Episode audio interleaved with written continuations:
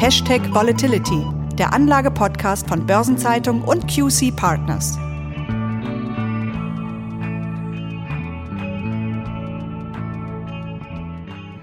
Das Thema Inflation begleitet uns naturgemäß gerade in der letzten Zeit sehr stark. Dabei gibt es bei diesem vielschichtigen Themenkomplex unterschiedliche Schattierungen. Und angesichts der zuletzt stark angestiegenen Inflationsraten, über die wir heute ebenfalls noch ausführlicher sprechen werden, sind inflationsindexierte Anleihen in den Fokus vieler Anlegerinnen und Anleger gerückt.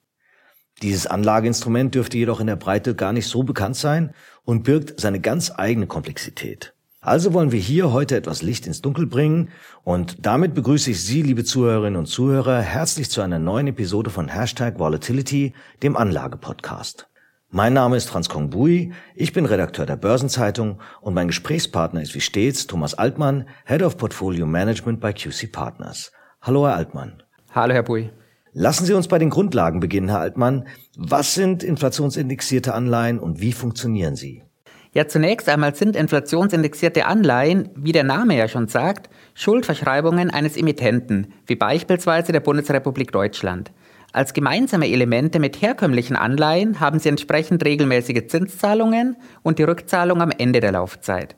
Bei den Unterschieden beziehe ich mich jetzt auf die Ausgestaltung deutscher inflationsindexierter Anleihen. Von anderen Anleihen unterscheidet sie, dass sowohl die Höhe der jährlichen Zinszahlungen als auch die Höhe der Rückzahlung an die Entwicklung der Inflation gekoppelt sind. Ja gut, das klingt ja zunächst einmal relativ einfach. Ich könnte mir aber vorstellen, dass die tatsächliche Umsetzung hier nicht so simpel ist. Immerhin gelten inflationsindexierte Anleihen ja als komplexe Finanzprodukte. Da haben Sie auch vollkommen recht, so simpel ist das Thema auch nicht. Starten wir hier mit den jährlichen Zinszahlungen. Zum Emissionszeitpunkt wird ein fixer realer Coupon festgesetzt. Ausgezahlt wird jährlich aber nicht nur dieser Coupon, sondern eben dieser Coupon zuzüglich eines Inflationsausgleiches. Und das bedeutet, wenn die Anleihe mit einem realen Coupon von einem Prozent begeben wurde und die Inflationsrate drei Prozent beträgt, dann wird nach einem Jahr eben nicht ein Prozent des Nennwertes als Zinsen ausgezahlt, sondern 1,03%. Prozent. Liegt die Inflationsrate dann im zweiten Jahr erneut bei drei Prozent, dann werden im zweiten Jahr bereits 1,06 Prozent des Nennwertes als Zinsen ausbezahlt. Und ähnlich verhält es sich bei der Rückzahlung. Hier wird der Nominalwert um die Inflationsentwicklung während der Laufzeit erhöht. Bei einer Laufzeit von fünf Jahren und einer jährlichen Inflation von drei Prozent erhöht sich die Rückzahlung um knapp 16 Prozent. Ja, aber da möchte ich mal kurz einhaken. Sie beziehen sich immer auf eine Inflationsrate. Aber es gibt ja unterschiedliche Inflationsindizes und unterschiedliche Möglichkeiten, Inflationsraten zu berechnen. Was genau liegt den inflationsindexierten Anleihen zugrunde? Hier schauen wir hier genauer auf die inflationsindexierten Bundesanleihen. Und hier ist es der von Eurostat, das ist das Statistische Amt der Europäischen Gemeinschaft, ermittelte harmonisierte Verbraucherpreisindex ohne Tabak. Also eine objektive und für alle nachvollziehbare Größe.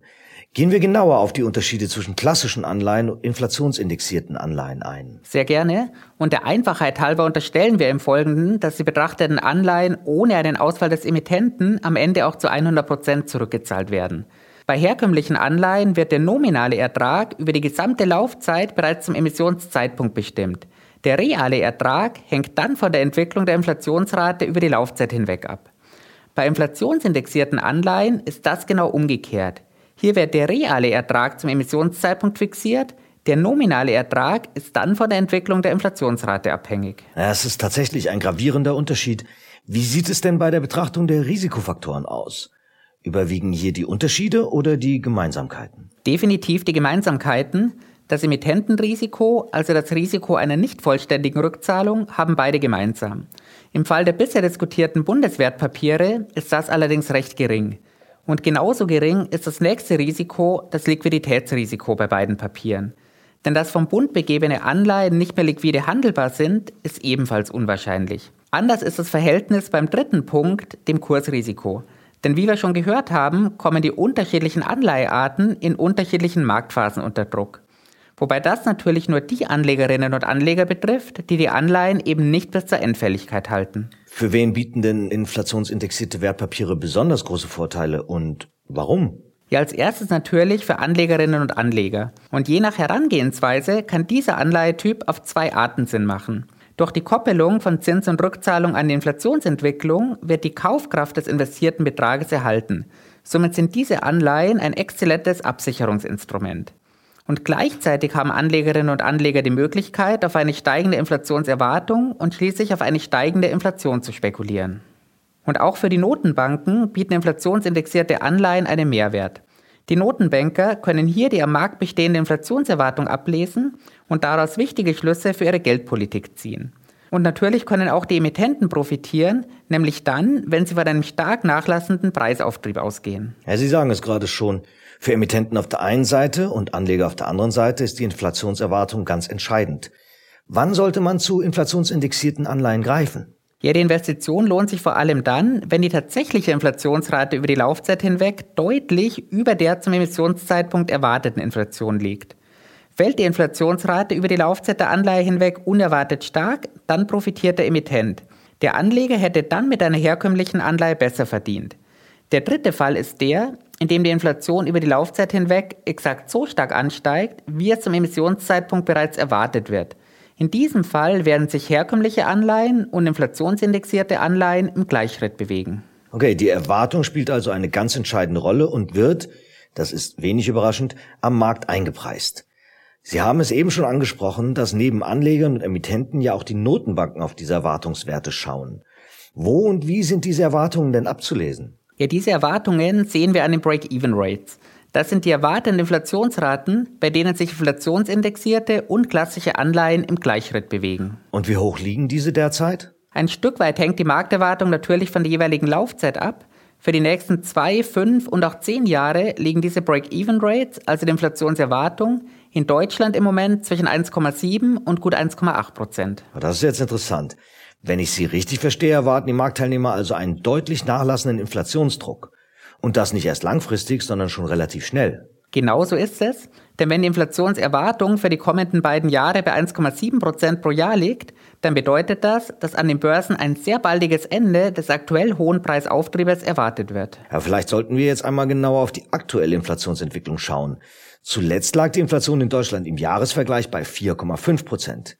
Ist da ein so schnelles Abfallen tatsächlich möglich oder wahrscheinlich? Zumindest möglich ist das definitiv, denn nach oben ging es ja genauso schnell. Im Dezember des vergangenen Jahres hatten wir auf Jahressicht noch eine Deflation mit einem negativen Preisanstieg von minus 0,3 Prozent. Wir müssen hier etwas genauer in die Daten einsteigen.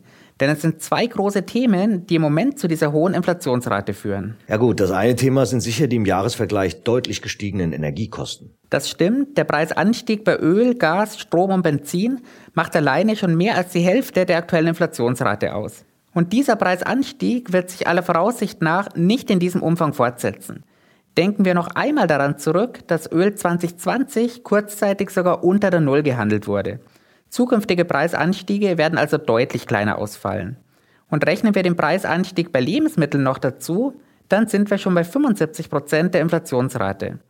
Dagegen sind beispielsweise die Preise im Gesundheits- und Kommunikationssektor in den vergangenen zwölf Monaten kaum noch angestiegen. Sie erwähnten aber noch einen zweiten Punkt. Äh, was ist dieser zweite Punkt? Ja, das sind die sogenannten Basiseffekte, also mathematische und statistische Effekte. Im Kalenderjahr 2020 war die Inflationsrate in sechs von zwölf Monaten negativ. Zunächst durch die Corona-Krise, später durch die vorübergehende Senkung der Mehrwertsteuer. Und wenn dann beispielsweise ein Monat aus dem Jahr 2020, in dem die Preisveränderung bei minus 0,8 Prozent lag, aus der Berechnung der Jahresrate herausfällt, dann steigt die Jahresinflation selbst dann um 0,8 Prozent an, wenn der neue Wert mit 0,0 Prozent, also mit konstanten Preisen veröffentlicht wird. Und im kommenden Jahr belastet dieser Effekt die Inflationsrate dann nicht mehr. Hm, dann kommen wir zurück zu den inflationsindexierten Anleihen. Wie lange gibt es diese denn schon? Ja, in Deutschland seit dem Jahr 2006, international allerdings schon deutlich länger. Vorreiter war hier Großbritannien im Jahr 1981, die USA folgten 1997, in Europa war Frankreich im Jahr 1998 der erste Emittent. Ja, und wir hatten ja eingangs kurz angesprochen, dass die Ausgestaltungen in unterschiedlichen Ländern durchaus variieren können. Auf was müssen sich Anlegerinnen und Anleger hier einstellen? Besonders interessant ist hier der Deflationsfall. Im Fall einer Deflation können auch bei deutschen Anleihen die Coupons nach unten angepasst werden, allerdings nur so lange, bis sie die Null erreichen. Der Nominalwert wird in Deutschland nicht nach unten angepasst. Dagegen kann bei britischen Inflationsanleihen der Rückzahlungswert im Deflationsfall auch unter den Nominalwert fallen. Das ist interessant. Welchen Stellenwert haben inflationsindexierte Bundesanleihen damit im internationalen Vergleich? Ihr Vorreiter sind hier ganz klar die Staaten, die schon länger als Emittenten aktiv sind.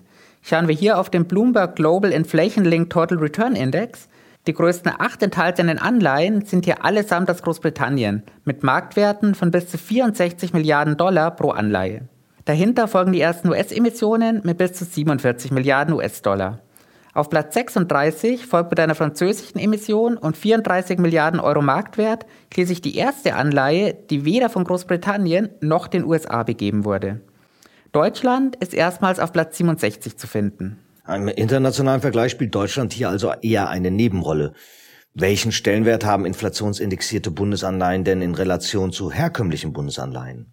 Im Moment machen inflationsindexierte Anleihen 4,4 Prozent aller Bundeswertpapiere aus. Im vergangenen Jahr wurden hier Papiere im Gegenwert von 5,5 Milliarden Euro emittiert. Insgesamt sind im Moment fünf Anleihen mit einem Volumen von 68 Milliarden Euro im Umlauf. Die Laufzeiten liegen hier zwischen 2023 und 2046. Ja, dann kommen wir zu einem für unsere Hörerinnen und Hörer ganz entscheidenden Punkt. Wie haben sich inflationsindexierte Anleihen relativ zu Bundesanleihen entwickelt? Ja, vergleichen wir hier die 2026 fällige inflationsindexierte Anleihe mit der im selben Jahr fälligen klassischen Bundesanleihe. Über die vergangenen zwölf Monate fällt das Ergebnis, wenig überraschend, recht eindeutig aus. Durch den Zinsanstieg hat die herkömmliche Anleihe hier 2,4 Prozent verloren. Dagegen hat die inflationsindexierte Anleihe von der aktuell hohen Inflationsrate profitiert und 5,7 Prozent gewonnen. Das macht einen Renditevorsprung von 7,8 Prozent. Das ist in der Tat beeindruckend. Wie sieht es hier denn längerfristig aus? Über die vergangenen fünf Jahre hat sich die an die Inflation gekoppelte Anleihe ebenfalls besser entwickelt. Allerdings fällt der Renditevorsprung hier mit 5,1 Prozent schon geringer aus. Und das zeigt, dass es interessant ist, diesen Fünfjahreszeitraum in einzelne Abschnitte zu unterteilen. In den ersten drei Jahren also ab November 2016, haben sich beide Anleihetypen mehr oder weniger im Gleichritt bewegt. Die klassische Anleihe hat hier einen leichten Vorteil von 0,5 Prozent. Im vierten Jahr, zwischen November 2019 und Oktober 2020, hat sich die klassische Bundesanleihe um 2,4 Prozent besser entwickelt. Und über die vergangenen zwölf Monate mit dem deutlichen Vorsprung der inflationsindexierten Anleihe haben wir ja schon gesprochen. Langfristig gleicht sich die Performance also meist wieder an – Kurzfristig können die Unterschiede aber immens sein. Das war jetzt die Ertragsperspektive. Nun heißt unser Podcast ja Hashtag Volatility. Von daher würde ich gerne auch noch einen Blick auf die Schwankungen, also die Volatilitäten werfen. Wie fällt hier Ihr Fazit aus? Ja, auch hier ist das Bild phasenabhängig. Im Zeitraum des Gleichritts, also in den drei Jahren ab November 2016, waren die Volatilitäten recht ähnlich. Dagegen war die Schwankung der inflationsindexierten Anleihe in den vergangenen zwölf Monaten um 50 Prozent höher. Langfristig nähern sich aber auch hier die Volatilitäten immer wieder an. Und ergibt es für Anlegerinnen und Anleger Sinn, beide Arten gleichzeitig im Portfolio zu haben? Wie sehen die hierfür so wichtigen Korrelationen aus? Ja, bleiben wir auch hierfür bei den beiden 2026 fälligen Anleihen. Über die vergangenen zwölf Monate liegt die Korrelation mit 0,4 extrem niedrig. Das sollte jetzt auch niemanden überraschen. In den zwölf Monaten davor lag die Korrelation bei 0,7. Aber auch in den drei Jahren von November 2016 bis Oktober 2019, in denen wir eine ähnliche Performance hatten, lag die Korrelation mit 0,8 deutlich unter 1. Über den gesamten Fünfjahreszeitraum kommen wir dann auf eine recht moderate Korrelation von 0,7. Und das zeigt, dass sich die beiden Typen in einem Portfolio hervorragend ergänzen können und ein Portfolio in Kombination umso besser diversifizieren können. Okay, also es lohnt sich allemal, sich mit inflationsindexierten Anleihen zu befassen. Herr Altmann, herzlichen Dank für die Erläuterung zu diesem durchaus komplexen Anlagevehikel und dem dadurch etwas anderen Blick auf das, ich sage mal, Schreckgespenst Inflation. Und damit bedanke ich mich auch bei unseren Zuhörerinnen und Zuhörern für Ihr Interesse. Wenn Ihnen unser Podcast gefallen hat, dann freuen wir uns natürlich sehr, wenn Sie Hashtag Volatility abonnieren und vielleicht sogar weiterempfehlen. Übrigens erscheint am Freitag um 7 Uhr morgens wieder eine neue Folge von 7 Tage Märkte, die Wochenvorschau der Börsenzeitung, zu hören auf allen gängigen Podcast-Plattformen. Und hören Sie auch gerne in Nachhaltiges Investieren, der Podcast von Börsenzeitung und Union Investment rund um Green Finance rein – eine neue Folge gibt es alle 14 Tage. Im Zentrum der Episode, die vor knapp einer Woche erschienen ist, steht ein interessantes Gespräch mit Carsten Löffler, Nachhaltigkeitsexperte der Frankfurt School of Finance and Management und Vorsitzender des Sustainable Finance Beirates der nun scheidenden Bundesregierung. Und in zwei Wochen kommt natürlich die nächste Folge von Hashtag Volatility, dann wieder mit meiner Kollegin Christiane Lang. Bis dahin wünsche ich Ihnen, Herr Altmann, sowie auch unseren Zuhörerinnen und Zuhörern weiterhin alles Gute. Vielen Dank und bis zum nächsten Mal.